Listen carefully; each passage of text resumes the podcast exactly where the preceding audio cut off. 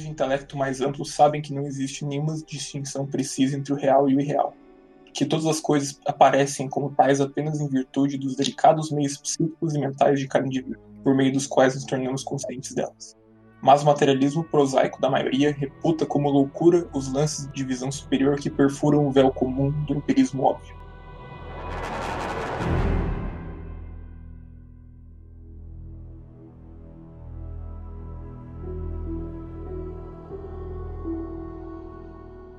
Pessoas das profundezas, bem-vindos ao primeiro episódio de Estranha Ficção, um podcast em que falamos sobre temas variados de ficção estranha. Eu sou o DC Yantas, estamos aqui com. Oi, eu sou a A. Martinelli e digo isso sob uma pressão mental considerável. Caríssimos amigos da penumbra, sou o Jeremy Fonsati e participo desse podcast para preservar minha história do julgamento daqueles de mente sã. Aqui é o MV Marinho eu venho aqui dar o meu ponto de vista não político, porque política você tem que votar nulo. Aqui quem fala é o P.A. Santoro e tumba lacatumba, tumba cá. É isso aí. Por uma primeira introdução, acho que deu bastante certo. E, enfim, esse podcast, né, como eu apresentei, se chama Estranha Ficção. E nós, na verdade, vamos tratar sobre diversos temas diferentes, né, semanalmente. A ideia é essa, pelo menos. Em que nós nos reunimos talvez com mais ou menos pessoas, a ideia é que sempre consiga reunir todo mundo. E a gente fala sobre temas que a gente lê durante a semana, pode ser tipo contos, pode ser filmes. E então a gente discute, a gente fala sobre qual é a história, a nossa opinião, analisa algumas coisas interessantes e, enfim, basicamente essa é a ideia. Talvez apontando algumas pessoas não seja sobre uma ficção estranha todas as vezes. É, sim, é só para manter um, um nome assim mais e o tema desse primeiro episódio vai ser dois contos de H.P. Lovecraft, que eu escolhi, né? São eles A Tumba e Dagon, os dois primeiros contos que ele escreve já como um escritor mais maduro. Prezado DC Yantas, quem que é Lovecraft, por favor? vai, vai ser assim, então? A gente tem que chamar outro de prezado? Não. Então, só explicando que daí também cada um vai semanalmente. Cada um dos participantes. Calma, porra, já chego nisso. Por semana, cada um vai escolher um tema diferente. Nessa primeira edição, fui eu que escolhi esses dois contos. E, enfim, quem que é HP Lovecraft? Ele foi um, um dos, é um dos principais nomes de Weird Fiction, tá aí a origem do nome do podcast. É, e ele, ao longo do século, do início do século XX, foi um escritor que basicamente revolucionou o cenário do horror, da literatura de horror nos Estados Unidos e no mundo. E um puto no racista. É, isso daí tem muito o que discutir ainda pra frente. Mas não falamos sobre isso. Não, não por enquanto. Não por enquanto. Enfim, e é, ele era um cara que já se dedicava a questões literárias desde muito cedo na infância. Ele gostava de escrever poesia e tem até alguns contos do que classificam como juvenília, que a gente não vai analisar aqui porque a maioria é muito ruim. Não que, não que esses primeiros contos dele sejam bons também, mas enfim. De qualquer forma, como é catalogado, escrito em 1917, tanto a tumba quanto Dagon vão ser o nosso primeiro tema aqui do podcast.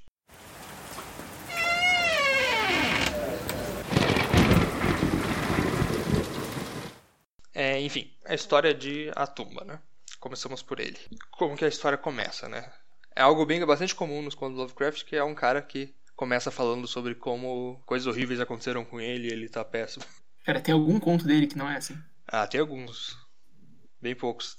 Tem alguns até que estão em terceira pessoa, bem, bem raro, mas tem. Caralho. É, só explicando que eu, né, eu que escolhi o tema, eu sou um cara que já estudou mais a fundo sobre as coisas do Lovecraft, né?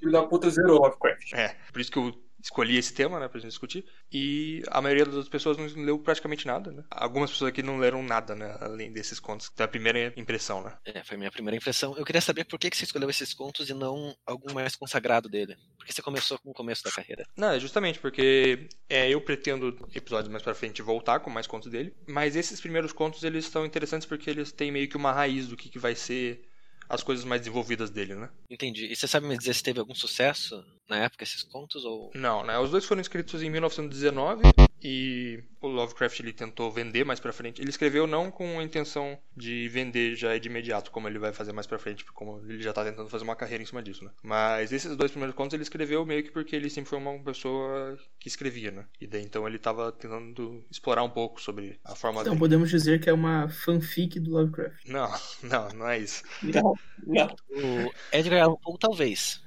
É, não, isso ele com certeza é muito inspirado no Edgar Allan Poe, mas enfim. Daí então ele escreve esses dois contos e ele tenta vender mais pra frente, né, para até pra Weird Tales, que é a grande publicadora dos contos de Weird Fiction. E era uma modelo pulp, né? É, sim, exatamente. Mas ele claramente não tinha nenhum traquejo pra vender os contos dele, porque ele até escreve uma carta enviando alguns contos, entre eles a Tumba e Dagon, pra Weird Tales, e ele fala assim, tipo, ah, e eu sei que meus contos não são, não são talvez o que vocês procuram, e eu não tô disposto a trocar nada. Só faltou ele pedir desculpa. Imagina, né? O cara é super influente, mas muito humilde no começo. Não, não, não só no começo ele. Comentário, ele tava lá. su- Comentário super natural do Gabriel. Ai, ai. Não, mas é. A real é que ele, tipo. Ele não faz tanto sucesso assim. Tipo, ele, quando ele morre, ele tem algum. Uma fama entre as pessoas que escreviam pra essas revistas e quem consumia a revista, mas ele morreu, tipo, justamente porque ele não tinha dinheiro, né? Ele morreu por meio que um câncer no estômago, porque ele, tipo, se alimentava com coisas vencidas, porque ele não queria gastar muito dinheiro com comida. Fica a crítica ao capitalismo É. através de HP Lovecraft. Algum comentário, pessoa. senhor MV Marinho? Crítica. O Gabriel tá querendo impor política ao Marcelinho. Mas aí fica a questão de conseguir- ele comer alimentos que tenham validade. Se comesse ele saberia que estaria Cirúrgico, cirúrgico. Muito caro. Se ele, se ele comprasse aquelas, aquelas rações que não tem qualidade. Isso. As relações humanas do Dória. Não, mas é, até uma coisa. Nossa, Se comesse sabão, essa foi, foi pra longe. Pra perto, na verdade, né? É, Perto demais pro, pro inglês. se o Dória fosse o governador de Rhode Island. Ah, bons tempos aqueles. Mas é uma coisa interessante, porque ele poderia ter alterado a escrita dele pra ser mais ser mais lucrativa, né? Ele conseguir produzir com mais com mais quantidade, né? Mas, e também de uma forma que fosse mais as, as revistas pulp se interessassem mais em comprar, né? Então era basicamente fazer aqueles enlatados da época, mas ele não quis, tipo, porque ele era um cara que tipo tinha muita muito apreço porque ele porque ele escrevia, então ele foi Sabe, por mais que ele não, não conseguisse dinheiro, né? Ele basicamente viveu a vida inteira sobrevivendo do que restou da fortuna do avô dele, que era, que era realmente bastante rico. Mas daí foi, tipo, ao longo da vida dele, foi, tipo, sendo bem. Uma quantidade bem pequena, né? Pra sobreviver a vida inteira. Quer dizer, ele morreu com uns 50 anos, mais ou menos. Mas enfim. Mas escreveu uma obra imensa, né? Porque ele tem um- todo um sistema de, de mitologia por trás dos contos. É, Pra quem ganha merreca por. Mas eu, eu acho que, que a mitologia ele não dele tem uma obra assim. É, então. foi mais criada depois, né? É, mais ou menos. E, tipo, a obra dele não é tão extensa assim. Ele escreveu, acho que, como escritor só, só solo, né? Ele escreveu, acho que uns 60 e poucos contos. É mesmo? Então não é muita coisa assim. Não, não. E também várias coisas que ele escreveu em colaboração, ou como ghostwriting, coisa assim. Ah, entendi. Mas é, enfim, não chega nem a 100 contos, eu acho. E mas a questão, e daí essa questão da mitologia, ele meio que foi desenvolvendo, mas era sempre uma coisa assim bem pouco explicada, né? Tipo, essa era a vibe, né? Tipo, É, você- justamente faz a graça. É, as coisas não não estão muito, não- tem alguns contos que ele vai mais profundo, principalmente quando ele entra na questão dos mundos dos sonhos, coisa assim. Daí ele vai mais, ele se aprofunda um pouco mais em em as coisas fazendo um pouco mais de sentido, mas nunca fez muito sentido mesmo. Mas daí as pessoas que foram recuperar a obra dele depois que ele morreu, né, os amigos dele, apesar de terem feito esse trabalho pra para conseguir fazer com que ele ficasse famoso depois da morte dele, eles tentaram dar continuidade à obra dele, né? E muitos, tipo, principalmente o, o- acho que o mais importante desses amigos dele foi o August Derleth. Ele basicamente levou a a mitologia Lovecraftiana para um lado meio meio maniqueísta e um lado meio cristão até o que não tem nada a ver com o que o Lovecraft pensava, né? Ele que era um ateu materialista. Exatamente. E essa questão do materialismo ressoa um pouco nesse conto da tumba, né? Porque ele é ateu materialista, mas nesse conto, o protagonista ele acredita em imaterialidades. Se você for por esse É, lado. bom, vamos começar já. A gente tá se a gente tá se enrolando muito falando sobre o Lovecraft, né? Mas vamos já começar a falar sobre o conto, né? sobre a tumba, escrito em 1917 e publicado, se eu não me engano, em 1922.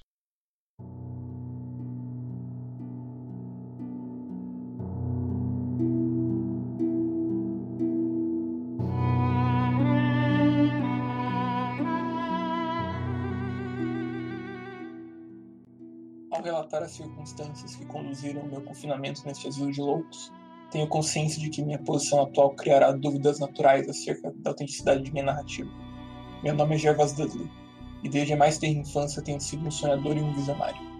Próximo à minha casa existe um vale arborizado bastante singular, em cujas profundezas crepusculares eu passava grande parte do meu tempo a ler, a pensar e a sonhar. Conhecia as drides dessas árvores e não raro assistia às suas danças selvagens sob os raios vacilantes de uma lua pálida. Mas acerca dessas coisas não devo falar agora. Falarei apenas da tumba solitária em meio ao matagal mais escuro do declive. A tumba abandonada dos Hydes, uma velha e nobre família cujo último descendente direto fora depositado em seus negros recessos muitas décadas antes de nascer.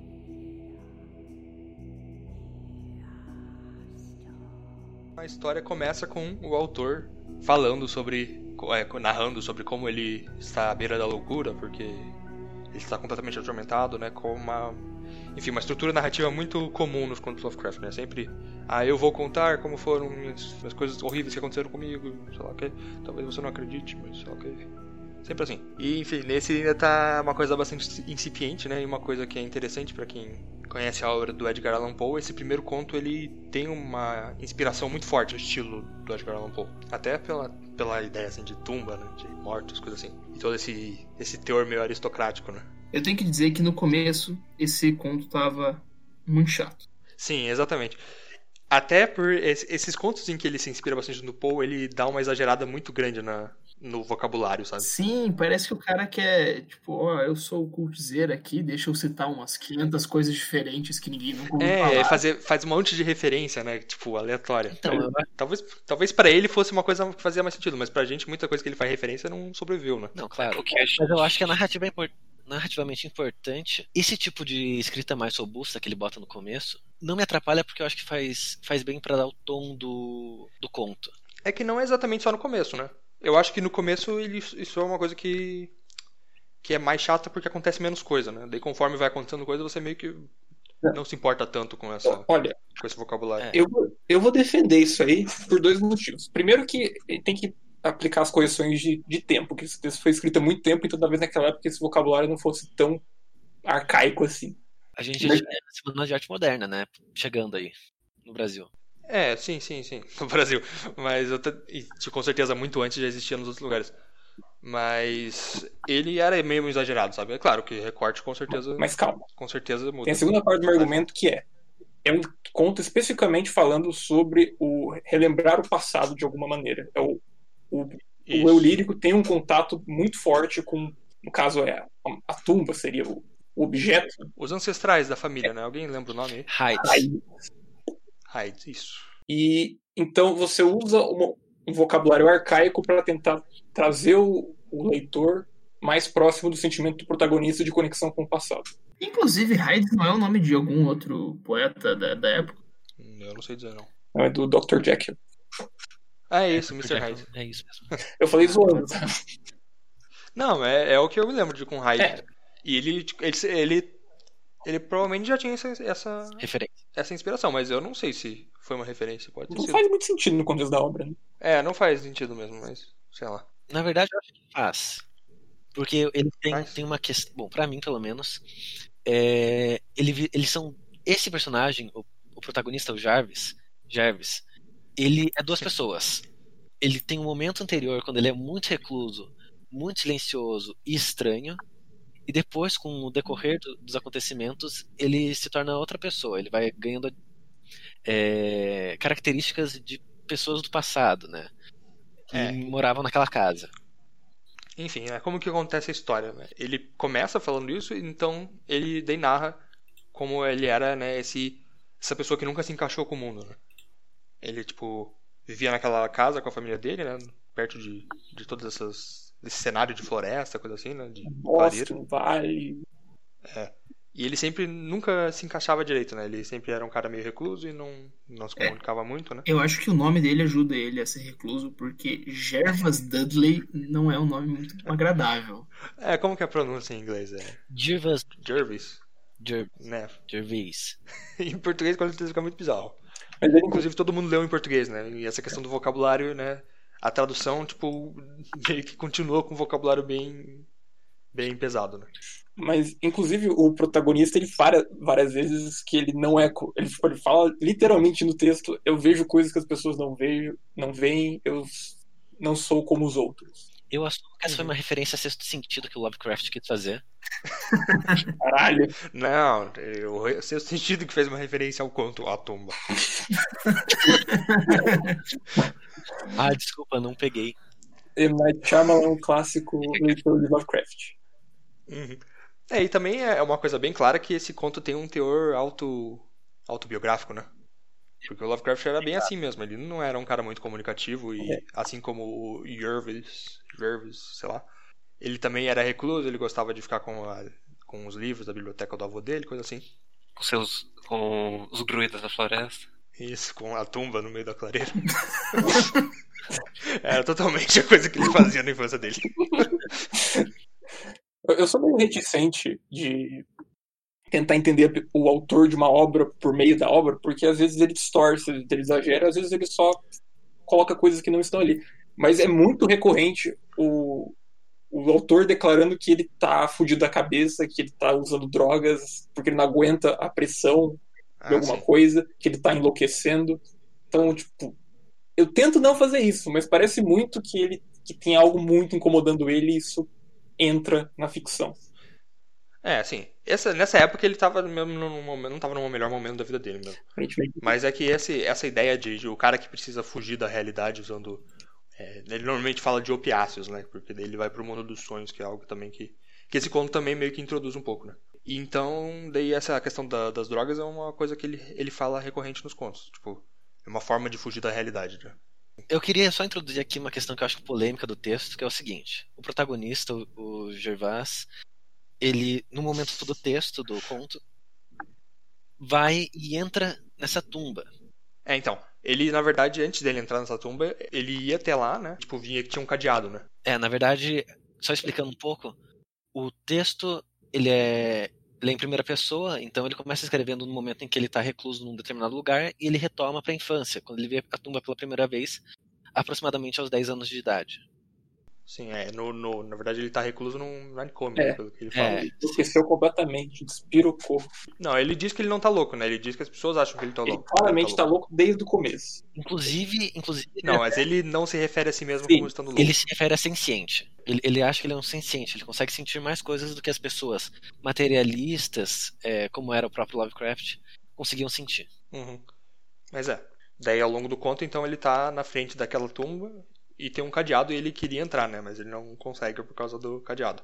Só para contextualizar, ele, no, o bosque inteiro para ele transborda de, de, sobrenaturalidade. Ele fala das dríades dançando pelas árvores, coisas assim. E a, só que a tumba para ele é algo que chama muito a atenção. Fica vidrado naquilo. Ele tem, olha aquela tumba com a porta entreaberta, mas cerrada por correntes. E ele tenta olhar dentro, só que ele não vê nada e ele fica fascinado por isso por muito tempo e ele não consegue abrir. E esse cenário né, da floresta é, é algo justamente que atrai ele, porque tá até saindo da, daquela rotina da casa dele, né? Que ele já fala que ele não se sente confortável, né? Daí por isso que ele vaga pela floresta de noite e tal. E pelo ponto de vista de uma criança de 10 anos, uma fechadura não é simples. A partir de quando ele chega no seu 21 21 invernos, como diz no texto, ele já se acha um pouco mais forte e confiante para conseguir abrir. É, e tem essa questão também. Inclusive foi algo que chamou a atenção, a forma como ele fala que ele tem 21 anos, né? Ah, os 21 invernos que meu corpo. Eu achei muito engraçado porque parece que ele é um velho, assim, né? Tipo, ah, os 50 é, verões é, de minha vida. Mas então, é justamente a parte legal disso. Ele tá tentando remeter a maneiras é, arcaicas pra caralho de se contar tempo. Ou de se referir ao tempo.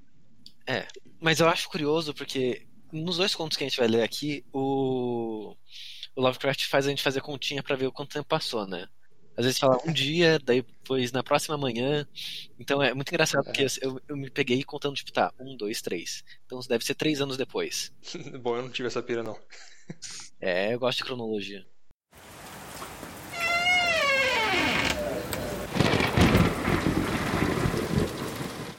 Bom, então ele não consegue entrar porque tem um cadeado, né? Mas daí, eventualmente, quando ele tava revirando as coisas na casa dele, né? Que ele também sempre ficava vendo as coisas e tal. Ele encontra duas coisas, duas coisas relevantes, né? Um é a chave que abre o cadeado. Tem que dizer que eu achei meio engraçado que ele passou, tipo, 11 anos tentando abrir aquela porra, aquela, aquela fechadura, e dele Aham. tropeçou na chave. Tipo, ah! Sim. Mas na verdade, ele Ma- encontra a chave depois de um momento muito específico, né?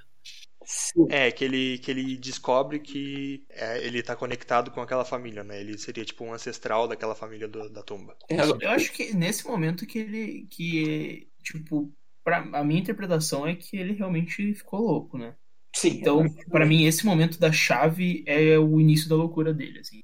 A Real. minha interpretação é diferente. Mas... A minha interpretação é de que tudo aconteceu.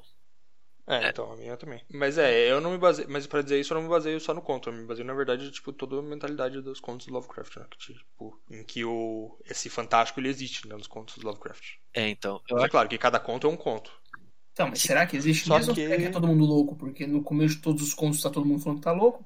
É, mas é. Ah, Não é e bem aí? assim. E aí? Eu acho que não, não vale a pena a gente tratar com uma obra como um todo quando a gente tá falando de um conto específico. É, mas na verdade tem um, essa questão da chave, ele meio que fala dela em um outro conto totalmente diferente, que é a, a chave de prata. Tipo, e tem meio que uma ideia de, de ele usa essa chave pra acessar o, é, o mundo tipo da infância dele e tal. Daí, tipo, é, uma, é meio que uma referência que ele faz vários anos depois, num outro conto. Que ele provavelmente não vai ler porque também é bem chato. Muito lento. Talvez, né? Vai saber. Mas, é. Enfim, daí ele tropeça nessa chave depois de ter descoberto, então, que ele era um ancestral, né? O último ancestral da família Hyde. certo. E o que ele encontra com essa chave dentro da tumba é o quê? Calma, calma. Falar- Antes você tem que explicar quem são os Hyde. Ah, É, o- os, os Hyde são essa família, né? Tipo, de que, que existiu, né? Na, perto do lugar onde mora. Era uma família aristocrata que tinha uma mansão gigante, tipo, dois séculos atrás, naquela região. Só que um dia deu um, uma- um trovão, pegou fogo em tudo, e eles abandonaram aquele lugar e foram morar em outra parte. Ficou essa tumba abandonada. E ele também tem toda essa parada de sempre querer de pensar no passado, né? Por isso que essa família Hyde ela também chama tanta atenção dele. E claramente alguém que é muito preso tradição. Porque o que acontece? Então ele, ele acha essa chave, né? E daí ele percebe que essa chave abre o cadeado do, da tumba. Então ele desce lá. E uma coisa que chama muita atenção dele, né? Quando ele tá vendo lá todos os caixões e tal, é que tem um caixão que tem um nome escrito, né? E que ele não diz o que que. Qual que é o nome, mas já meio que já dá pra ter uma ideia, né? sim. Ele fala, ele fala o nome, não fala? Ele fala que tá escrito, ele fala no final, Ele né? fala no final. Não, não, não. No final ele fala outra coisa. É, ele muda. Se eu, não, se eu não me engano. Ele fala um nome lá de algum dos caras que tava da Não, ele família nome mesmo. Não, não. Ele Ele, fala- fa- ele vê o caixão, daí ele fala que aquilo chamou muita atenção dele e depois ele saiu da tumba. Não, não. O que ele Mas ele não diz o que tá é escrito. mais incrível. Ele fala que ele deita no caixão. É, isso, é verdade. Ele deixa, deita dentro do caixão, sim. Então é, meio que dá pra ter uma ideia que tá escrito o nome dele no caixão, né? Porque se ele ficou, nossa, fascinado com aquilo e depois deita dentro, é porque. Sim, é uma relação muito forte que ele tem com a morte, né? Tipo, quase É. legal. Mas enfim. De muitas maneiras. Daí ao longo vai passando, ele sempre passa as noites lá naquela tumba. E daí começa a acontecer coisas surreais, como ele começa, tipo, conhecer, né, esses espíritos e. E daí até ter a parte da musiquinha. Ele começa a absorver traços dos espíritos antigos com quem ele tem contato, que é a parte que mais incomoda as pessoas ao redor dele. E começa a notar alguma ele começa é, trazer informações, né, que ele não tinha conhecimento, ele começa a ser um cara que consegue falar mais. É, na verdade ele não, não adquire só informações, ele adquire trejeitos da época. Tanto é que a família dele estranha, isso ele narra, é o forma, a forma arcaica como ele começa a se dirigir às pessoas e o- a terminologia que ele acaba usando no cotidiano, né? Uhum. A melhor parte é que eu acho que ele adquiriu um jeito boêmio. É, Sim. pois é. Tanto faz, assim. Ele adquiriu um jeito boêmio visitando uma tumba todo dia. É, é, é, cara. Como será que deve ser esse jeito boêmio que as pessoas perceberam nele? Acho que ele virou um alcoólatra. Inclusive fala disso. Eu chegava todo dia cheirando cerveja de casa. Tinha um ar de cadáver.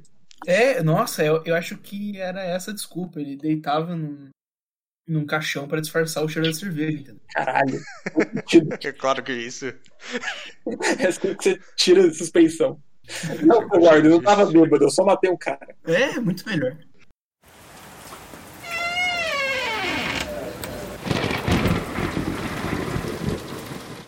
É, então a gente parou de contar quando ele deita na tumba e volta pra casa. Isso, ele. Então ele. Quando ele começa já. Ele, quando ele já tá indo pra turma, né? Todas as noites. Isso. E ele começa a ter essas alterações, né? Ele começa a ter o jeito boêmio dele. O que a gente não nota e é revelado depois é que na verdade estavam observando ele. E uma dessas saídas noturnas é, perambulantes do notívago, ele encontra alguém que estava olhando pra ele. O É Gabriel isso. começou a falar que nem Lovecraft agora. Notívago. Tá infectando. Vai ter uns sonhos do- insanos. É, ele tem sonhos, né? Tipo, em que ele encontra esses fantasmas, né? Que moram da- lá na, na tumba e coisa assim. Confunde a realidade com sonhos. Isso, inclusive, é algo já, tipo, uma, um- uma raiz de várias, várias, vários temas dos contos do Lovecraft, né? Essa questão do sonho. Sim, sim. Enfim, daí então ele encontra um cara que tava, Espe- tava observando ele, né? Mas ele tem a impressão de que ele conseguiu de o cara, né? Tipo, de boa, ele chega em casa e o cara meio que não. Não, na verdade o que acontece é o seguinte, ele olha o cara e a princípio ele volta pra casa pensando já no que, que o pai dele ia falar pra ele. Só que o pai dele relata que esse homem que estava observando ele disse que o Gervas estava só parado na frente da tumba, sem ter aberto ela. Isso ele acredita que foi uma força sobrenatural que interviu. Isso, Que- é que ele. Ele, ele tava dentro da tumba. É, Então, acho que a gente teria essas duas correntes que a gente permitiu divergir aqui. Que ou o vigilante não conseguia aguentar a, a noção de sobrena- sobrenatural que trazia aquela, aquele contato dele com a tumba, ele acabou tendo uma memória só pra tapar aquilo, que é uma coisa que acontece no Lovecraft, até onde eu sei. As pessoas não, não conseguem conceber coisas, então elas simplesmente não enxergam. Certo? Ou o protagonista realmente tipo, achou que está dentro da tumba, ele só está tendo delírios na, frente, na clareira que tem na frente. É, a questão é que na narrativa ele diz, né? Tipo, ah. O cara fal- falou pro pai dele que ele tinha ficado só na frente da tumba, então. ah, é então o que ele deduz disso é que. De que alguma força sobrenatural impediu que descobrisse que ele estava entrando na tumba, né? Só que a gente tem que lembrar que o narrador não é confiável, Não, exatamente, né? É, depende daí se o autor, se o narrador é confiável. Mas a questão é que mais me chama a atenção é o próximo grande evento que acontece no conto, que é quando ele vai lá pra clareira e ele vê no topo da, do monte em que fica embaixo fica a tumba e em cima é onde ficava a casa que foi é, atingida pelo raio e queimou. E ele vai lá Sim. uma noite, olha pra cima e a casa tá lá. Ele decide Exato. ir pra casa. Ele vê a casa lá e ele. Então ele decide ir até lá. E a casa tá cheia de gente, né? É, Tá Tá cheio tendo de- uma. Ele tá numa festa do século XVIII. E ele É, e ele. muito confortável naquela situação. Sim, ele tava de boaça lá. Ele tá É, muito. Ele Era tá um no deles. papel boêmio dele. É ali que o, o estilo boêmio dele se- vai ao máximo. Sim, eu gosto muito que ele, que ele era a pessoa mais desbocada no- da festa, pelo que ele narrou, xingando inclusive várias pessoas.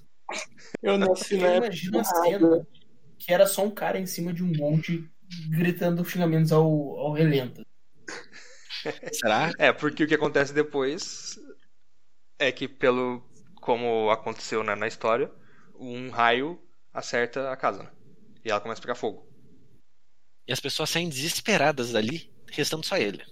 É, e ele tá lá no desesperado também no meio do fogo, né? É, tem, tem essa coisa também que ele passou a adquirir um medo terrível de tempestade. É verdade, ele antes, antes dessa dele de acontecer isso, ele vai tendo medo do fogo também, né? De É. fogo e de chuva. Isso. Fogo e trovoadas. É explicitamente um dos trejeitos que ele pega do- dos espíritos. Uhum. E, mas então, enquanto ele tá lá no meio do fogo, né, desesperado, ele, ele volta à realidade quando sendo segurado por dois capangas, né? Dois, sei lá o que. Dois que moravam ali perto dele. É, daí. O espião e o pai dele, inclusive. Isso, isso. Ele não tá entendendo o que tá acontecendo, daí ele, ele fica. Ele continua desesperado, né? Gritando, não entendendo por que, que ele mudou de realidade, né? É, e daí ele, no meio desse desespero, ele olha um pouco pro lado e vê que o porão da casa, onde ele já tinha visitado algumas vezes, é, tinha sido rompido pelo raio. E Isso, um essa é serpentes estava lá embaixo com uma caixa que foi. É, um- uma caixa com tranca que foi destrancada com um raio. Aham. Ele abriu essa caixa e lá tinha o quê?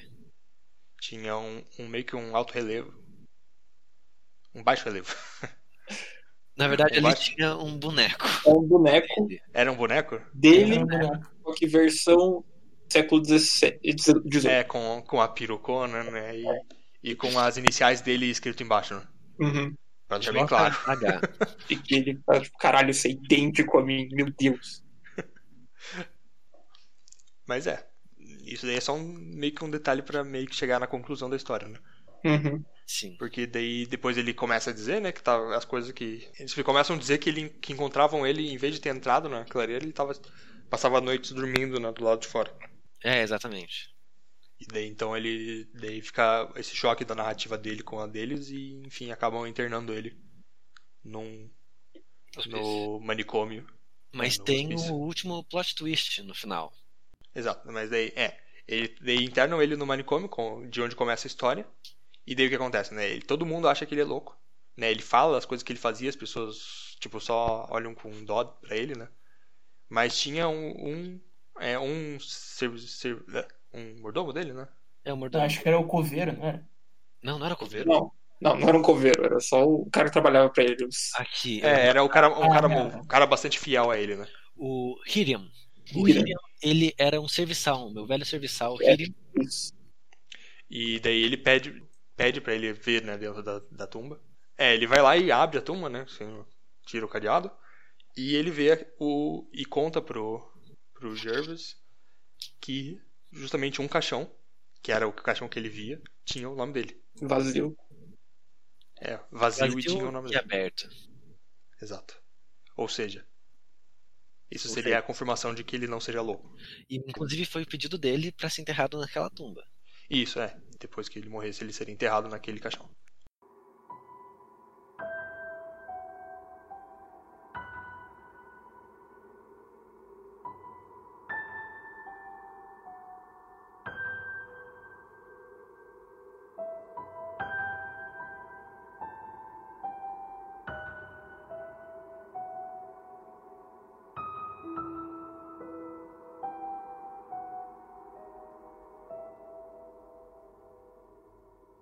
Fosse pelo meu velho serviçal Hiram, eu hoje estaria convencido de minha loucura.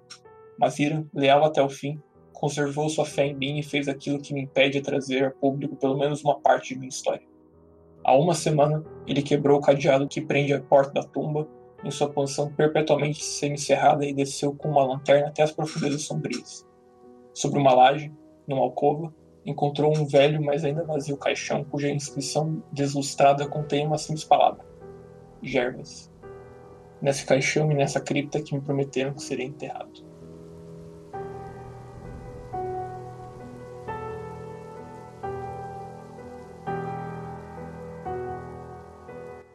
E daí termina a história. Com esse, com esse plot twist, né? E daí deixa a dúvida, então, né? Se o narrador ele é mesmo maluco ou se ele só tava desconectado da realidade, né?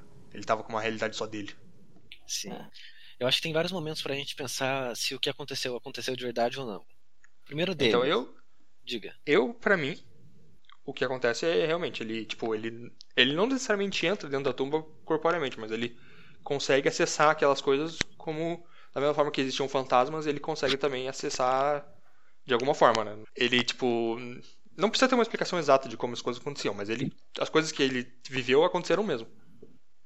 E ele tinha alguma alguma conexão com essa com essa história dessa família. Né? Tanto é que ele começa a absorver essas, essas características né, de um- uma versão antiga dele, né? Uhum. uma versão dele que viveu realmente nessa família e que morreu no incêndio. Né? Daí, tipo, enfim, existe essa conexão e, tipo, é algo que não é, não é as, pessoas- as outras pessoas não conseguem compreender. Mas é algo que realmente acontece, ao meu ver, né? Não é maluquice dele. Eu tenho uma dúvida, mas quando ele está relatando a história da casa, ele fala que expli- explicitamente que foi um negócio que inclusive me chamou a atenção, que um homem morreu. E daí tem o- ele vivencia esse evento. Esse homem que morreu é um cara aleatório ou é ele? Não, era, o- era o último herdeiro da família, né? É. Foi o cara que morreu assim, era o último. O último raio. É, o que acontece é que esse último Hyde morreu, e daí esse Hyde é, foi enterrado naquela tumba.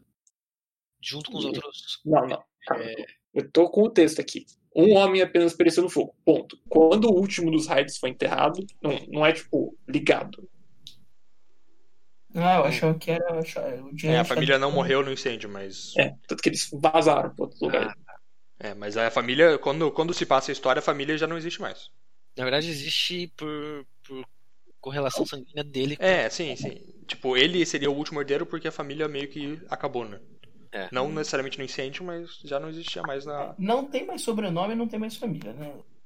Teoricamente, segundo os- o, o conceito social, né? Uhum. É que, inclusive, ele fala que a família se mudou pra uma terra distante. Então, não foi o, o último que morreu ali. Eu queria só levantar algumas questões. Primeiro, a questão da chave existir ou não.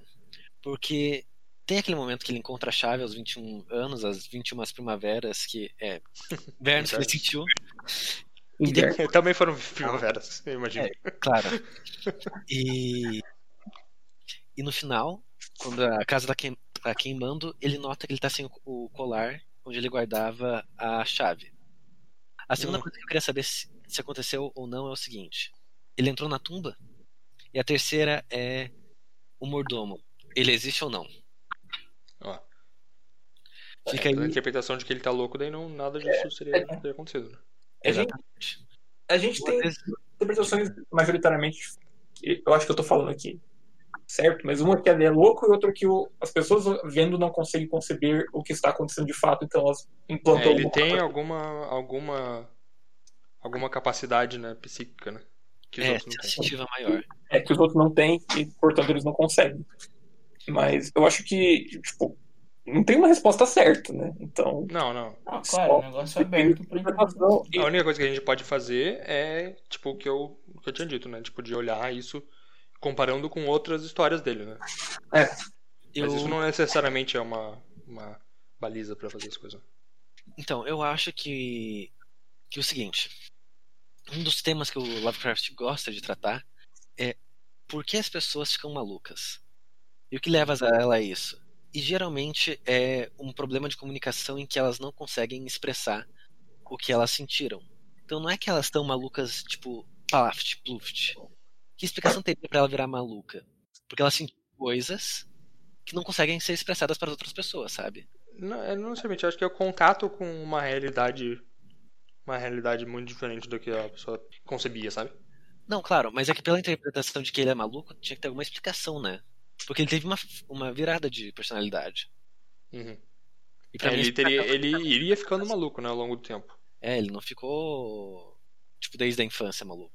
É, daí é o que. E bem que assim, ele, já, ele via Foi. de dríades na infância. é isso que eu ia falar. Ele teve uma. Ah, sei lá, né? Vai que ele comia alguma coisa esquisita. Mas Ok, uma mas- criança com uma, com uma imaginação fértil não é muito fora do comum. É, ainda mais naquela época, né? Ou Podia ele podia ser- um moleque que comia uns cogumelos na floresta ali. É, comia a terra da clareira, sabe? Sim. Acho que a gente tem que ter claro que criança não nasce materialista histórico. Isso daqui é o que acontece na faculdade. O Lovecraft não era materialista histórico. É, mas vai saber se o Gervas não era. Claramente marxista, sonhando com. Não era a família Hyde, era a família Marx.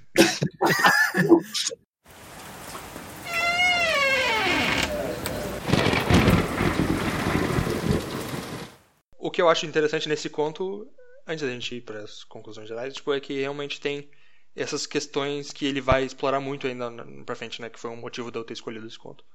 Que é justamente essa ideia do sonho como uma capacidade de, de acessar outros mundos, né? Que ele tem até tanto um- uma classificação para os contos dele que são os das Dreamlands, né? Que são contos em que a pessoa acessa de fato uma terras diferentes. Além disso, essa questão da, da- do tradicionalismo, né? Essa ideia de, de sempre gostar do passado, isso vai ser característico de outros, personagens também do Lovecraft, não só dele, né? Como pessoa. E outra coisa É, e outra coisa muito importante também é essa ideia da, da ancestralidade, né? Tipo, é uma ancestralidade maldita, digamos, sabe? Essa família que estava condenada a morrer, sabe? De sofrer aquele raio que caía na casa, sabe? E isso é uma coisa que ele também vai explorar muito em outros contos, né? Sabe aquele meme lá que tem tipo uma pessoa normal, daí tem tipo uma pessoa de terno e daí no fundo tem Cthulhu?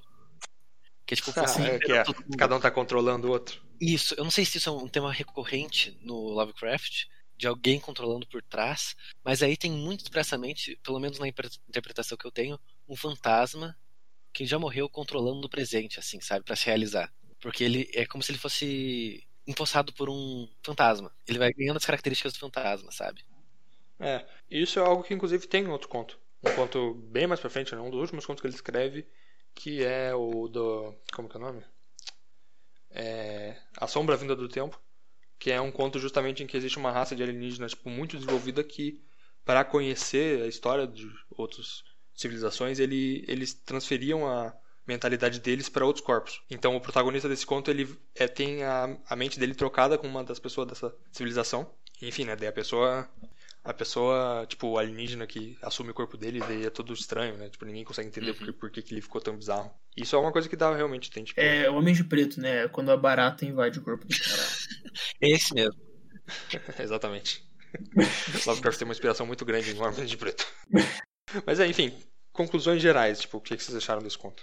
Eu só quero adicionar sobre essa coisa de ser controlado por fantasmas.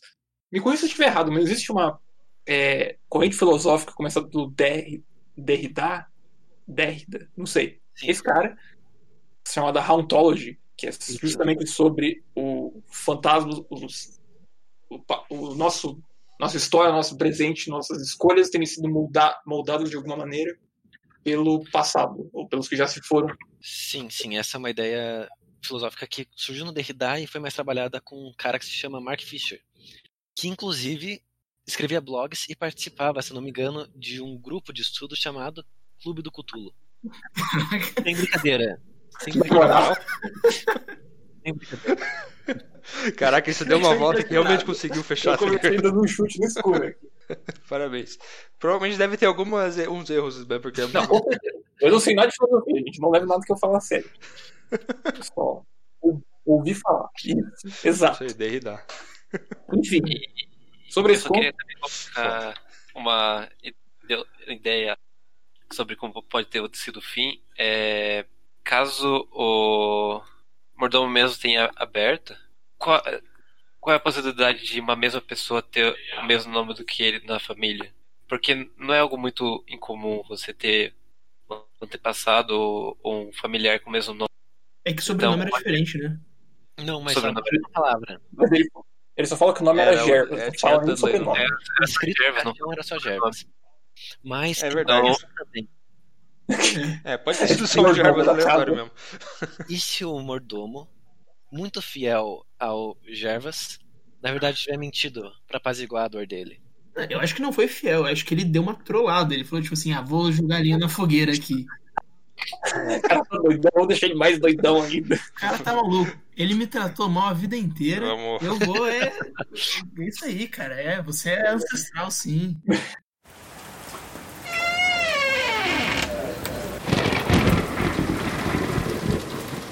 Eu, pessoalmente, eu, quando me jogaram esse conto, que tipo, porra, Lovecraft de novo. Eu tinha parado uma vez porque eu tinha achado um saco, que nada ia pra frente.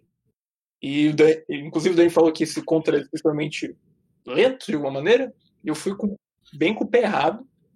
Eu fui bem esperando pouco e eu fui surpreendido. Eu achei uma história relativamente bastante rica para sete páginas. A gente tá um tempão falando sobre isso. Eu gostei bastante. Lembrando que dependendo da edição pode ser mais. Tá bom, é, é, a edição que a gente pegou foi de uma letra minúscula. Mas enfim, pouca coisa e que rendeu pra caralho, rendeu bastante discussão. E tem, você consegue interpretar ele de algumas maneiras diferentes, você consegue ver o transborda sentimentos do, do protagonista a todo momento. Então, eu gostei bastante. Tipo, não adorei, mas eu gostei bastante porque eu tava esperando. Tá, Gabriel, o que, que você achou? Ah, eu? Tá. É, Eu não tinha lido nada de Lovecraft, senão uma história, um conto que o Dani tinha me passado numa viagem que a gente fez junto. Foi É. justamente o Dago. Foi o Dagon, exatamente. Eu tinha notado as semelhanças quando eu li o Dagon. Mas esse conto eu achei curioso porque, pra mim, Lovecraft ele trabalhava muito com conceitos abstratos horrorosos, assim, coisas cósmicas mesmo, que afetavam personagens não, não na maneira como ele descreve nesse conto. Porque ele é muito pessoal. E eu gostei bastante dessa pegada meio Edgar Allan Poe dele. Uhum. É, isso é interessante, né? Porque todo mundo, quando fala Lovecraft, vai pensar que são, tipo, tentáculos e, e sabe, investigadores por causa do jogo, né? Tipo, ah, é o cara que vai ver, acha o tentáculo, fica louco, morre, sabe? Tiro pra todo lado. Hentai que chama. Só que. É... Nossa. Só que não é isso, né? Tem muito mais coisa. Justamente esse lado dos sonhos e da. Enfim. Marcelinho, o que você achou? Bom, lendo o Smalf e o Dagon anteriormente também, é, eu só achei meio diferente porque nesse tem uma pegada tipo de tentar descrever um pouco mais o personagem do que normalmente ele faz, porque ele deixa muito em cima de um personagem que seja ele, que seja o próprio autor, o próprio Lovecraft. Mas foi, dife- foi diferente, ele tem essa abordagem diferente, novamente, e um pouco mais lenta, querendo ou não. Mas é, é um bom um introdutório. Uhum. Isso é, é verdade também. É, esse, o personagem, né, o Jervis, é mais envolvido do que a maioria dos personagens do Lovecraft. Sabe? Tipo, personagem desenvolvido assim, tipo, com mais detalhe, normalmente você vai ver nos contos mais longos mesmo. Não nos contos, tipo, curtos que nem esse. Às vezes até é, esse tem até mais profundidade do que alguns outros, né? Eu acho que esse personagem tem mais profundidade do que o protagonista do chamado de Cthulhu. Sim, sim, com certeza. Porque ele normalmente não foca tanto assim, né? E, nesse conto em particular Esse conto é sobre o personagem. É sobre a relação dele com o passado. E até que, até que foi bem desenvolvido, sabe? Ele, eu acho que ele não tem muito uma habilidade boa de desenvolver personagem, mas nesse caso, sabe, pra, pra, pra, pro, pro fato de ser o conto de ser curto e tal, até que foi bem desenvolvido. Mas o que, que você achou, Pedro? É, eu, eu assim, eu já, eu já li alguns contos dele, eu sempre achei muito pé no saco. Por exemplo, o Dani sempre fala que o Montes na Loucura é um dos melhores dele. Eu não consegui terminar porque eu acho muito chato. Ah, Só que esse foi muito legal. Eu gostei bastante dele. Assim, no começo eu achei meio arrastado. Eu tava achando que ia de novo lá pro lado do, dos Cthulhu da vida. Daí eu falei, puta, esse aqui tá meio chato. Mas daí, quando você. Esse esquema de você aprofundar mais o personagem e. Finais abertos. Finais abertos são sempre legais. É, eu gostei bastante dele. Menos do Lovecraft tentando ser culticeira, citando pessoas aleatórias. é, isso é muito bizarro mesmo. E eu, eu, quando eu li o conto pela primeira vez, não tinha gostado muito. Né? Até porque eu tava mais numa vibe desses contos mais dos mitos do Cthulhu e tal. Quando eu li esse conto eu achei meio esquisito. Mas hoje relendo, tipo, depois de. Inclusive foi um dos primeiros contos que eu li, né? O A Tumba. E depois de ter lido tudo que Lovecraft escreveu e agora relendo, tipo, eu fui percebendo que, tipo, é até bem interessante, sabe?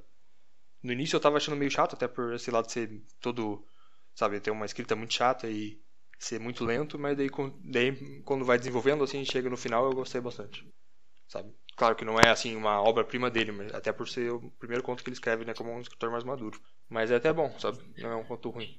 O fato de ter a interpretação do, do mordomo filho da puta, eu gosto bastante. É uma, uma forma de interpretar também. É. O autor está morto, figurativamente e literalmente, então divirta-se. O autor já estava morto desde o início. Então, só fazendo aqui no geral, vamos falar assim. é, você confia no autor, sim ou não? Eu, sim. Eu também. No autor ou no lírio? Autor No ou no. No lírico. É, no narrador. No narrador, tá. No narrador, eu, eu. Tipo, eu não acho que ele está mentindo, eu só acho que ele está iludido. Então ele tá louco, né? Eu sou dessa, dessa escola. Eu não confio nele, não. Também não acredito, não. É, calma aí, eu tenho, eu só tenho uma coisa a falar sobre isso daí, esses votos de vocês. É, é grande infortúnio o fato de o grosso da humanidade seja limitado demais em sua Tá, vamos pra Dagon agora.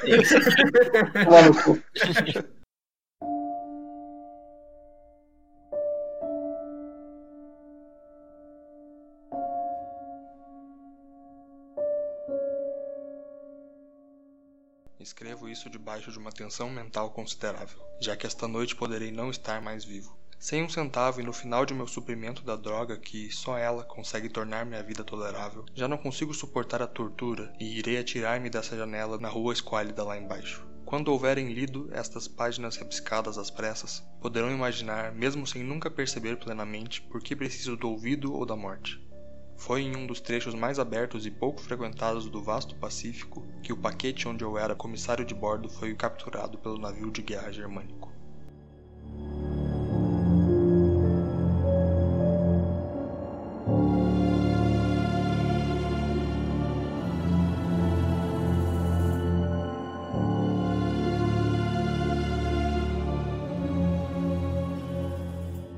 Começar então a falar sobre o Dagon.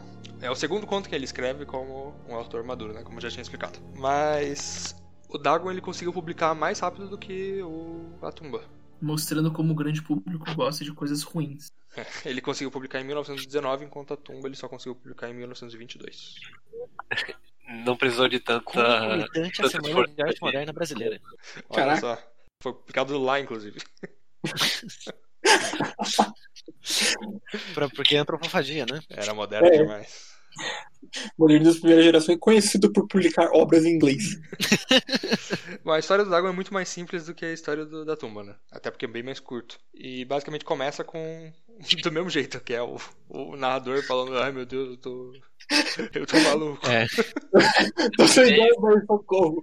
Mas a diferença é que ele não é aristocrata, ele não é rico, ele também não mora perto de uma tumba. Ele é um. Ai meu Deus, qual que é o nome da foi um marinheiro.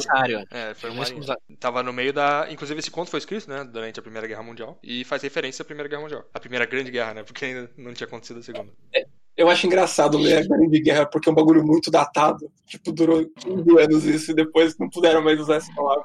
Não, ainda, ainda se refere à Primeira Grande Guerra. Depois vem a Segunda Grande Guerra. Não, tem tipo, a Grande Guerra e a puta que pariu, olha o tamanho dessa guerra. Exato. No caso, o Lovecraft ele morreu antes da Segunda Guerra Mundial, né? Morreu em 1938. Eu tenho uma pergunta histórica. Porque o protagonista desse, desse conto, eu não sei se ele é do eixo ou. Não, do eixo é da Segunda Guerra. Não, é claro que ele é da, Ele é por um. Ele fala que ele foi capturado por um navio alemão. Ah, ele foi. Tá, ok. Foi alemão? É porque eu não lembro disso.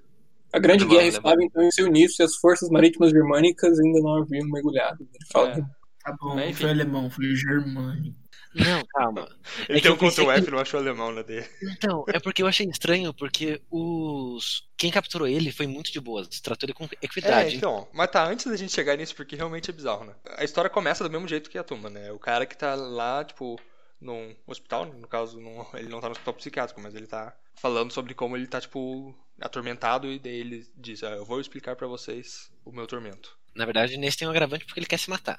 É, sim, sim, ele tá viciado lá na morfina dele. ele fala, não sabe se vai durar mais essa noite. É, ele fala que tá, pode se jogar, a janela, jogar pela janela com o armamento, sei lá o quê. A janela, a janela. Calma, spoiler.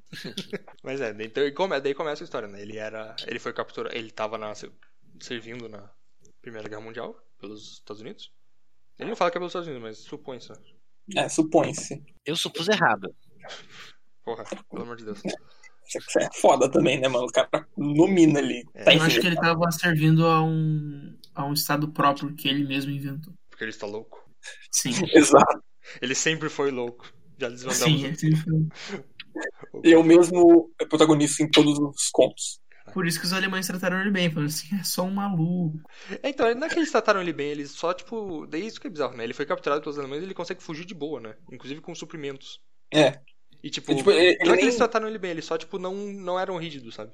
Mano, o cara sobreviveu, sei lá quantos dias a deriva no mar. Tipo, o cara era um bad motherfucker, tá ligado? É, então eu imagino ele, ele indo até o, o bote, tipo, carregando um monte de saco de comida dele. Meu, meu, na moral, onde é que vocês leram que ele era. tava lutando pelo, pelos Não, americanos? não tá escrito que eles lutam pelo menos mas o, o Lovecraft é americano.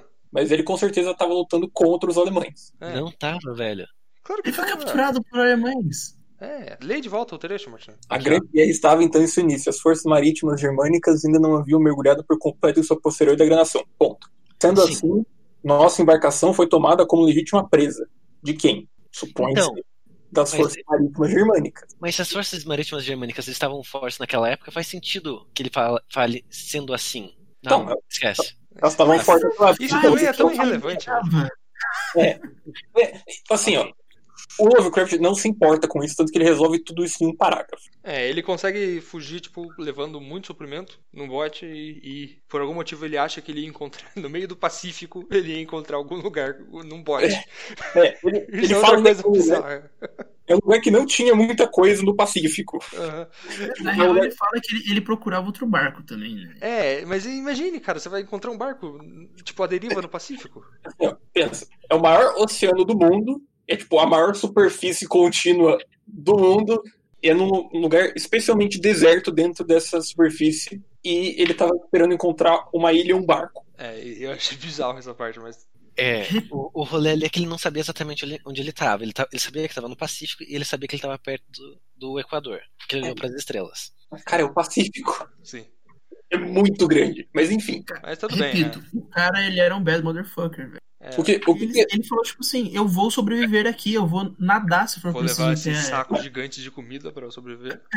É, acabou. toda essa parte é, é só funcional. É só tipo, queremos colocar um cara à deriva num barco no meio do Pacífico, no meio do, do mar enorme. Esse conto ele é claramente muito menos trabalhado do que o, o Atumba, né?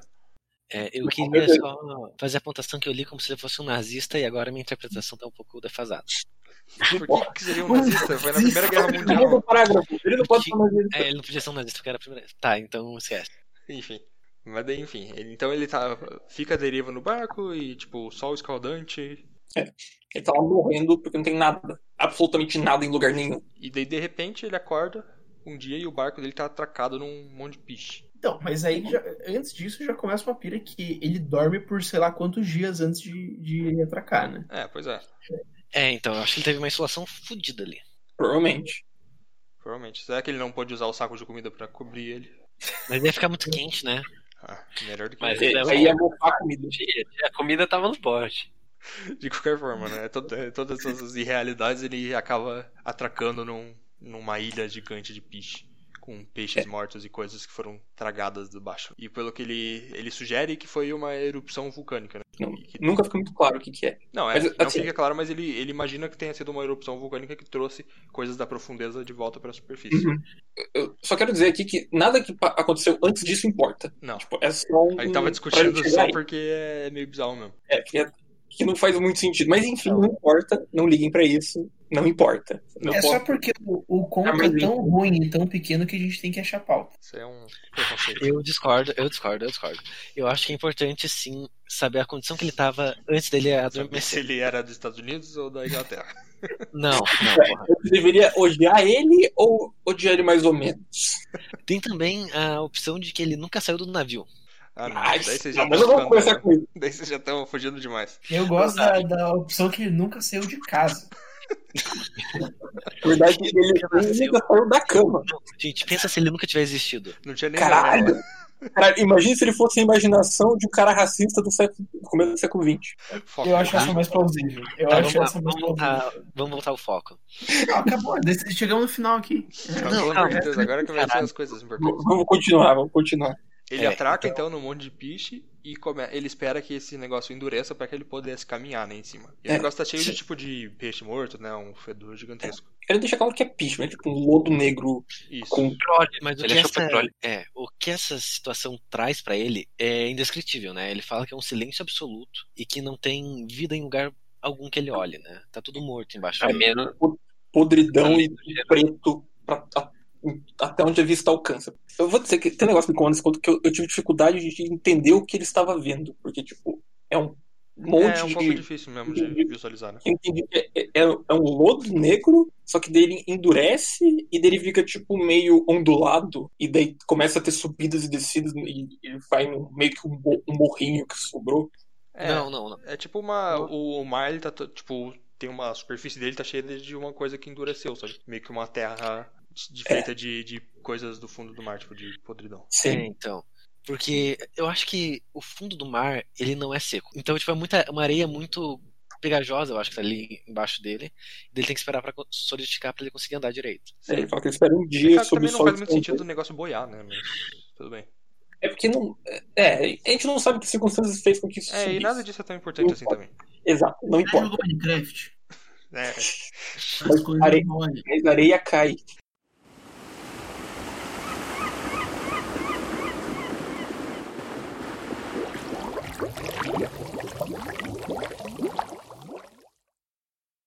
Daí então ele começa a vagar por esse essa É. terra gigante de lodo.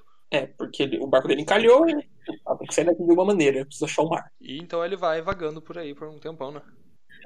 Ele encontra, ele lá extremamente distante, ele vê tipo uma elevação ligeira, não, não chega a ser um morro, mas é algo, e ele usa isso como rumo e ele vai. É, e daí então ele encontra né, um grande pilar, né? É um monolito. Não, Um calma, monolito. calma. Não, Isso- mas nada acontece de importante até isso, né? Sim, ele, ele verdade, sobe é. no morro, daí ele vê que, tipo, logo depois do morro tem um. Ele desce pra caralho Isso. E- tem, tipo, correntes, é, tipo, muita água que tá descendo pra lá e ele não consegue nem ver até onde vai. E daí que ele começa a ficar mais confuso, né? Quando ele encontra esse monolito É. gigante. E ele Então, percebe a- que tem, tipo, inscrições nele, né? Tem, tipo, Sim. Mas eu queria voltar um pouquinho antes disso. Porque ele já vai tomando várias decisões erradas, é, tipo, demonstrando que ele tá fatigado no começo, né? Porque ele decide sair durante o dia e não de noite, pra gastar menos É energia. isso, verdade. E daí quando ele chega no topo do cume, ele tá meio, meio maluco, assim, porque ele olha pro outro lado do monte e tá, tipo, um buraco negro. Tudo que esse cara tipo, faz nesse conto é decisões erradas. Né? Ele faz decisões erradas, ele tá, ele tá, tipo, crazy nessa, nessa coisa que ele tá vivendo. O personagem tem um nome. Não, é, na verdade, é eu. É, o narrador, novamente. Caraca, será que é o Jervis? Nossa, Tá, Tá. então. Daí a lua começa a subir mais, ilumina esse outro lado do monte, e lá ele vê um objeto brilhante que ele Uhum. descreve como um monolito.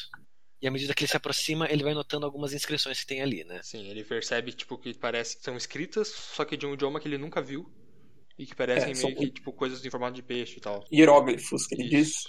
E, que, e quase todos se referem a coisas do mar. Então, é, es- essas coisas que ele tá vendo chamam muita atenção dele, ele se aproxima mais e começa a ver com mais detalhes que algumas inscrições pareciam de humanos, né?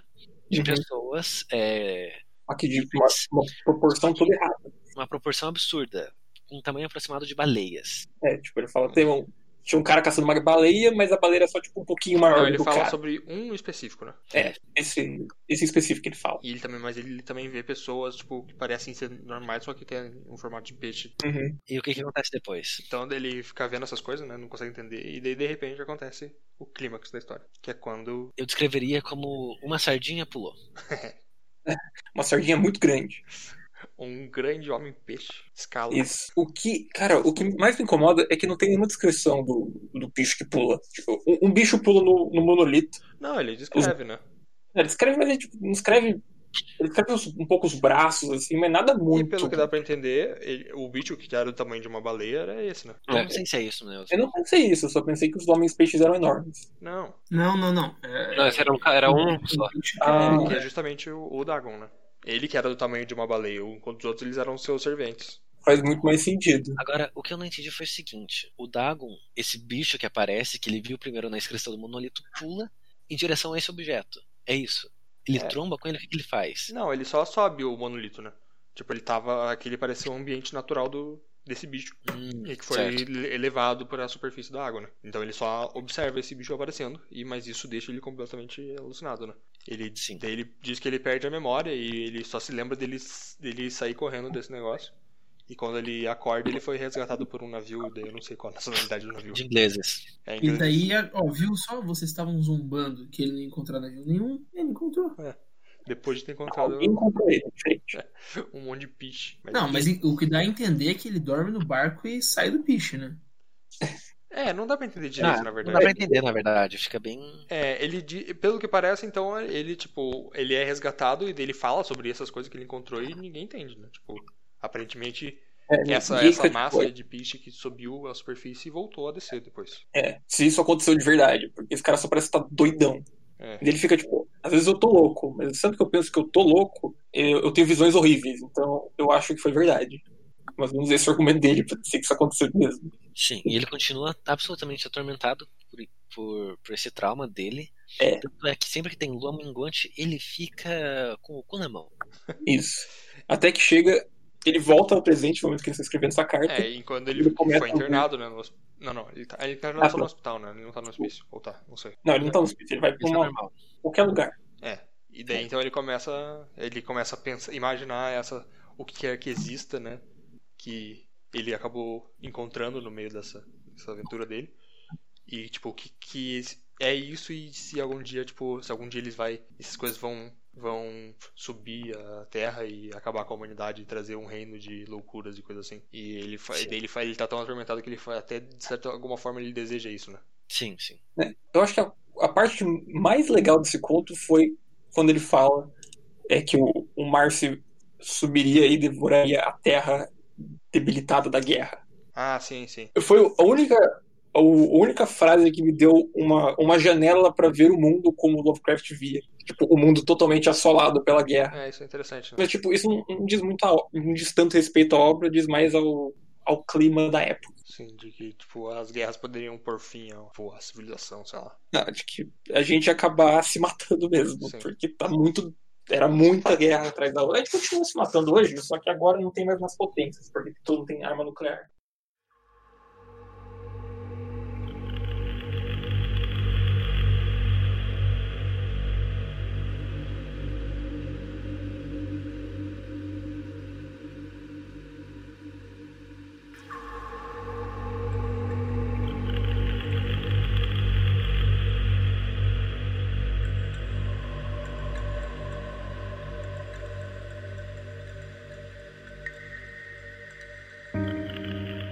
Durante a noite, especialmente quando a lua está muito curva e minguante, que eu vejo a coisa. Tentei a morfina, mas a droga deu-me apenas um alívio temporário e arrastou-me para suas garras como um escravo sem esperança.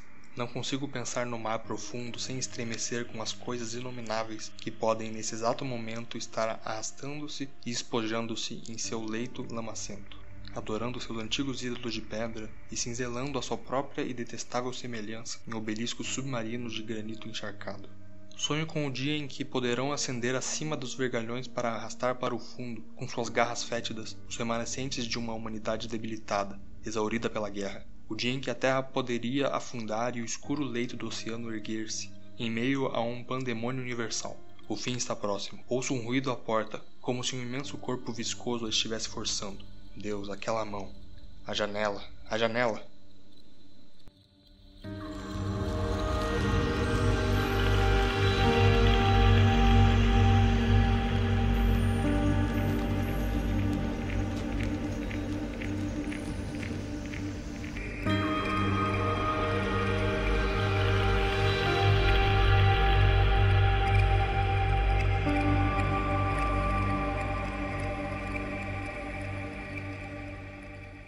Então daí acontece aquela cena um pouco estranha, né? Ele fala, ele fala tipo, ah, eu sinto que eles estão chegando, a janela, é. a janela.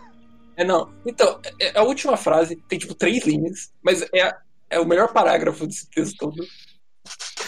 Eu acho muito tosco isso. Eu achei um pouco esquisito, pra falar a verdade. Eu gostei, eu gostei. É, é meio. É meio estranho, é meio cringe, talvez. Mas eu gostei.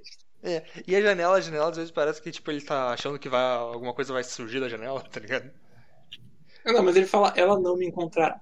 É, então. Não, acho que ele, ele tá pensando assim, ele tá falando que vai se tacar da janela, né? É, ele tá tirando da janela.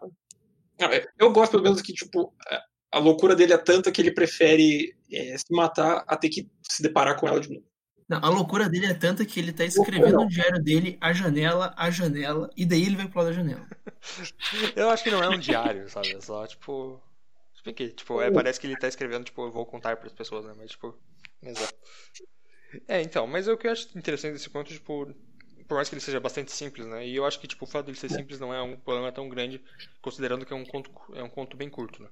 Então, tipo, certo, não é como se ele estivesse se propondo a ser algo, assim, muito mais desenvolvido. Mas é uhum. meio que a primeira a primeira ideia que o Lovecraft teve desse, desse dessa mitologia, né, de que uhum. existe algo anterior à humanidade e tipo e que quando nós entramos em contato com ela a gente meio que perde completamente a nossa noção né, no universo.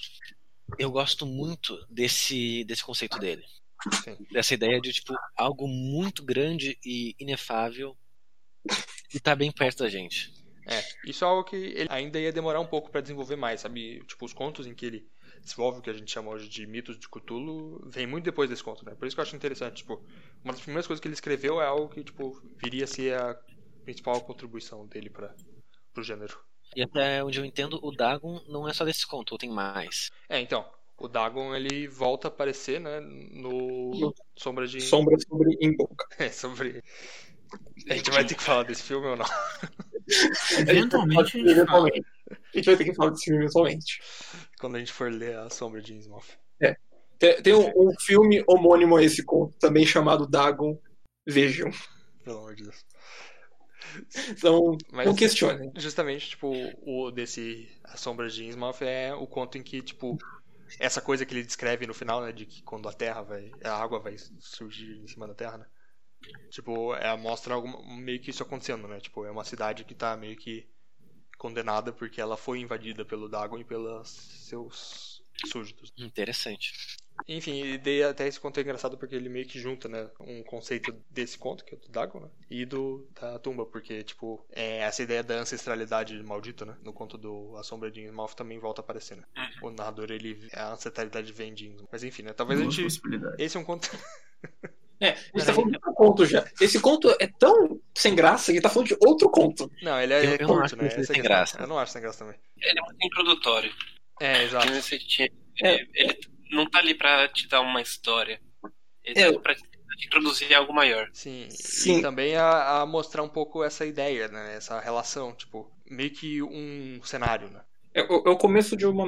É, exatamente, é o começo de uma mitologia que ele quer trazer. É quase um, é conto. quase um ensaio, né, tipo, Sim. Mas... Só que o meu problema é que, tipo, por mais que você diga que ele é curto, eu achei ele muito longo pelo que ele tentou fazer.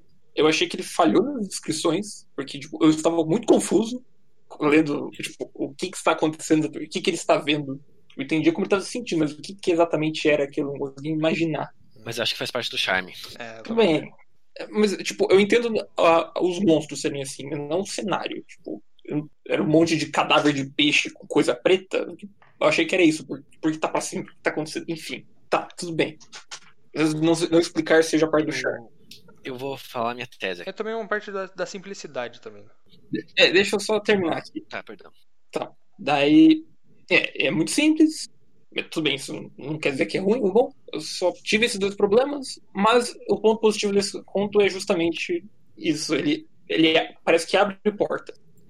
É, Então, é, eu fiquei pensando um pouco depois desse conto, porque eu acho que é assim que a gente tem que ler as coisas mais abstratas ou menos menos bem delineadas e imaginar o que que pode significar esse tipo de coisa.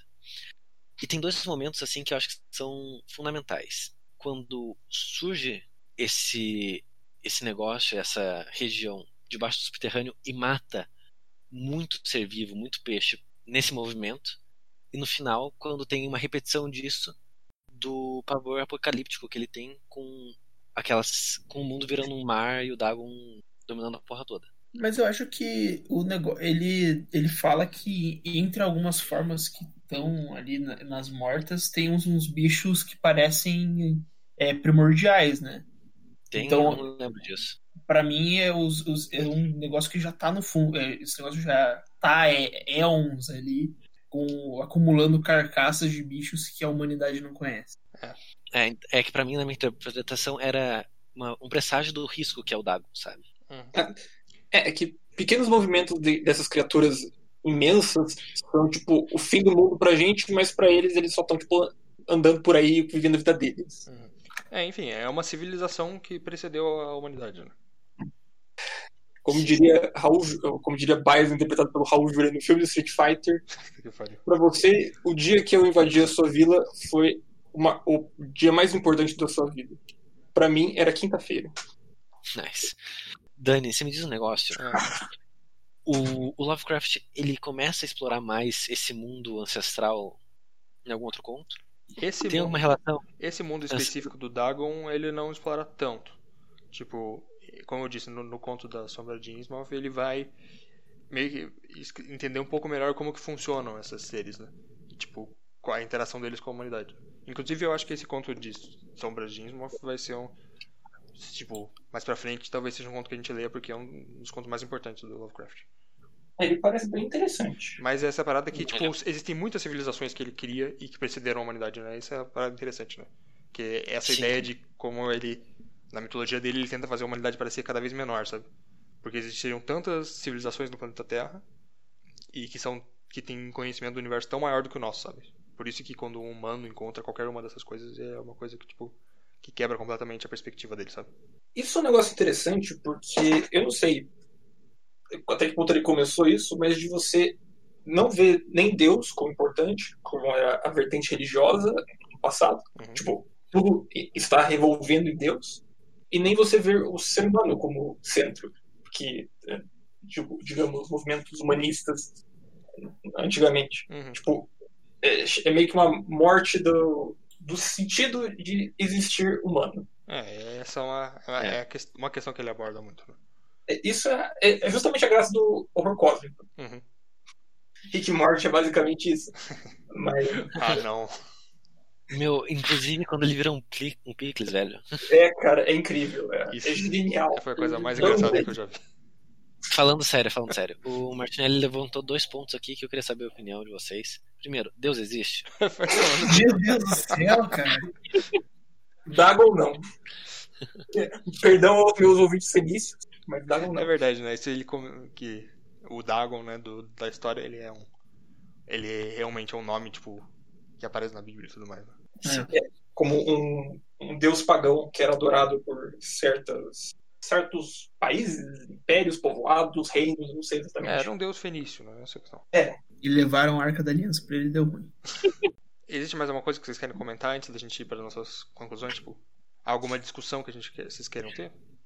Eu não. Eu queria dizer que finalmente o Lovecraft queria se pagar de cultzeira rendeu algum fruto que é a gente conhecer essas pinturas do Gustave Doré, É verdade. porque elas são muito massas. Mas isso tava no conto mesmo ou foi só um. Sim, É, tava, o- ele fala, ele tava falando que a, a arte do, do monolito não tinha como se comparar à arte do Doré. Ah, certo. é, causa inveja até mesmo a Doré. É, esses os desenhos realmente são bem da hora. É, pra quem é assinante do site vai estar vendo aí na tela. Você tem o aplicativo do Estranha Ficção, Os nossos Patreons de 50 reais. a gente mostra na live dos Patreons.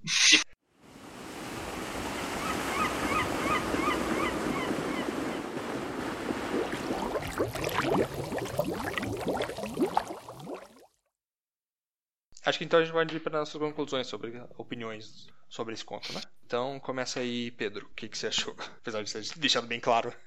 Você gostou do conto, Pedro? Cara, esse conto é insuportável.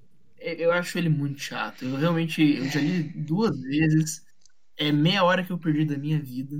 E não é pra demorar meia hora lendo o conto, porque eu preciso ficar relendo de tanta embromação que o Lovecraft coloca nele. E você se perde, você se perde, e ele é uma história que não conta nada.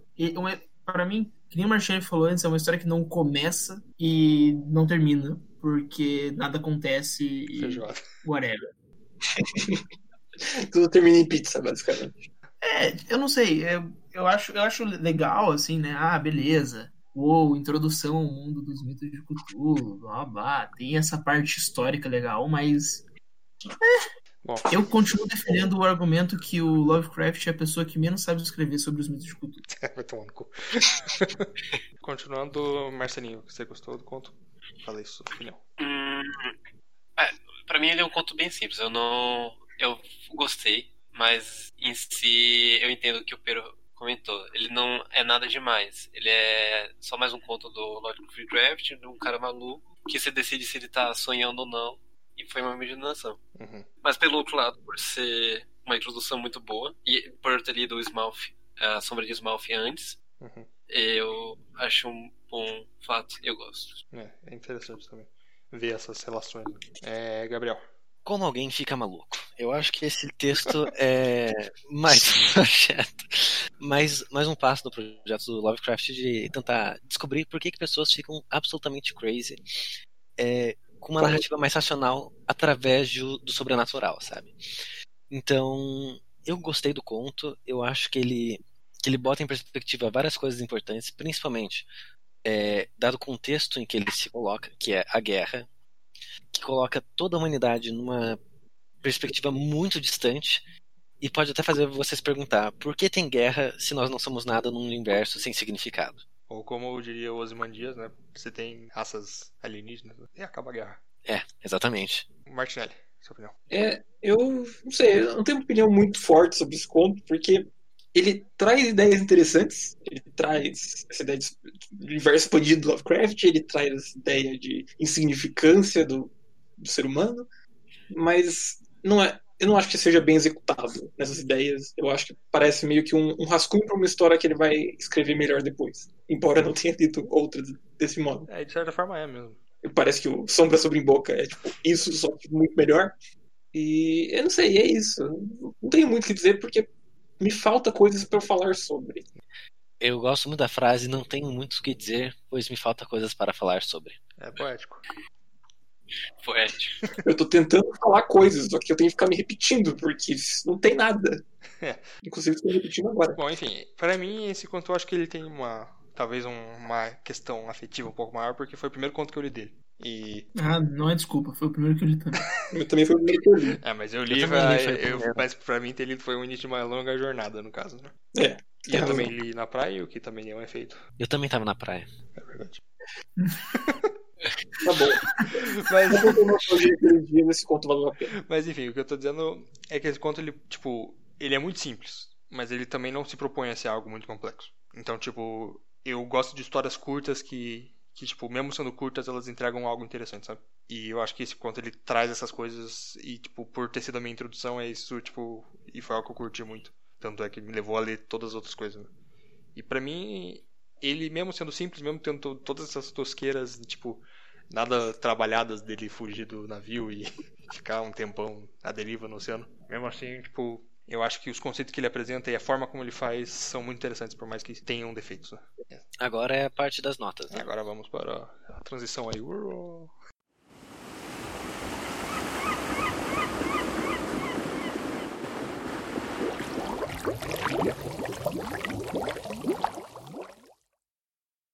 Bom, agora então a gente vai dar as notas de 0 a 10 para cada um dos contos, cada um dá a sua própria nota.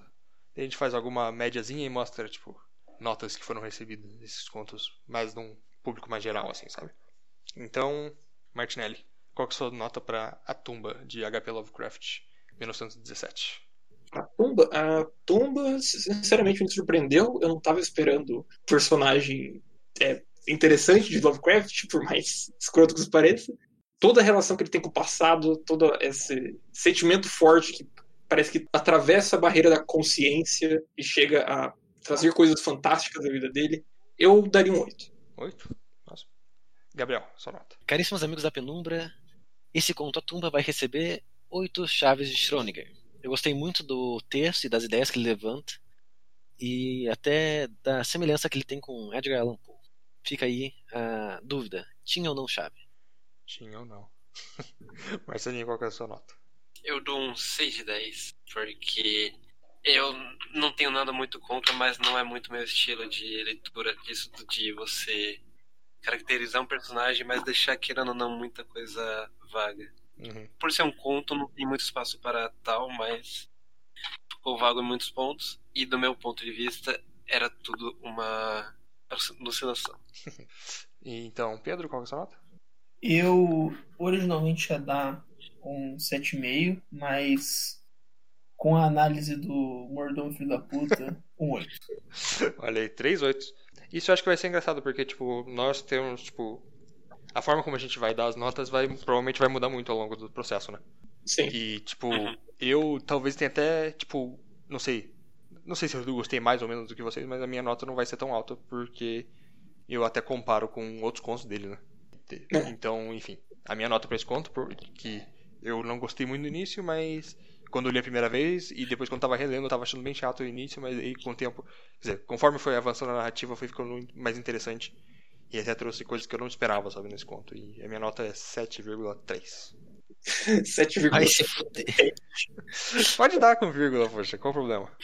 Enfim, Qual que é a. Qual que é a. a média, alguém faz a, a média nota média. A média. Não, não, não, não nossa. Não, mas faz a média nossa Que- também, só pra. que é interessante. Pra quê? Não serve pra nada. Não. Não, vamos comparar com a do Goodreads. Quanto foi? 7,46. 7,46. E a média de A Tumba no site Goodreads foi de. multiplicando por 2, né? Porque a nota lá é de 5 estrelas. É. Faz a conta aí. 3,58 vezes 2 dá 7,6. 7,16. 58? É. É. É, 7,16. A gente foi mais generoso que o Goodreads, então. É, tá, então. Ligeiramente. Um pouco maior. Quanto que foi então? Foi 7,46 e 7,16. Ah, foi quase a mesma coisa. Foi É, foi bem perto. 0,1 maior só. Uau. Impressionado. Pois é. Isso significa que nós somos leitores médios. Isso aí. Nice. Evoluiu bastante. Agora eu tô curioso. Qual que é a sua nota pra Dagon, Pedro? Quatro. É, ok. Quatro, é. Não vou, não vou ser escroto, assim, tem o seu mérito, aquela parada da guerra realmente é, é interessante, mas chato. Então, um 4 eu acho uma nota justa. Justo. Marcelinho, qual que é a sua nota? Um 7.4. Caralho. É, como muitos, muitos comentários desse introdutório, mas ele passa a mensagenzinha básica de Lovecraft resumidamente. É, você tem razão. É, e, a, e um ponto importante da sua análise é que você também já ter lido A Sombra de Innsmouth, né? Sim, também é um fator. Eu não sei se faz tanta diferença, mas é algo que dá um interesse um pouco maior, né? É, porque você se interessa pelo Dagon um pouco a mais. É, pra entender. Querendo ou não, no, na sombra não tem tanto. O, o ele, Deus né? em si não é, é, Sobre Deus não tem muito comentário. É, exato. Bom, Gabriel, qual é a sua nota? Pra mim, Dagon merece seis monolitos ornamentados.